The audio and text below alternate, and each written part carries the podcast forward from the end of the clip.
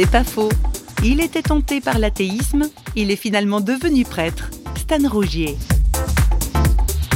La plupart de mes camarades se sont jetés dans l'athéisme et y sont restés. Il faut dire que dans notre scolarité, les auteurs athées étaient au premier rang, avec un regard sur Dieu qui était une caricature épouvantable.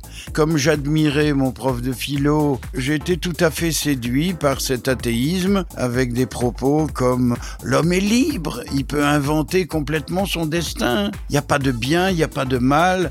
Que cette liberté est très étrange quand même, parce que la vraie liberté, c'est pas tout à fait ça. Un pilote qui se sent libre respecte un certain nombre de règles qui sont celles du pilotage. Et dans la vie, c'est pareil, on peut pas faire n'importe quoi.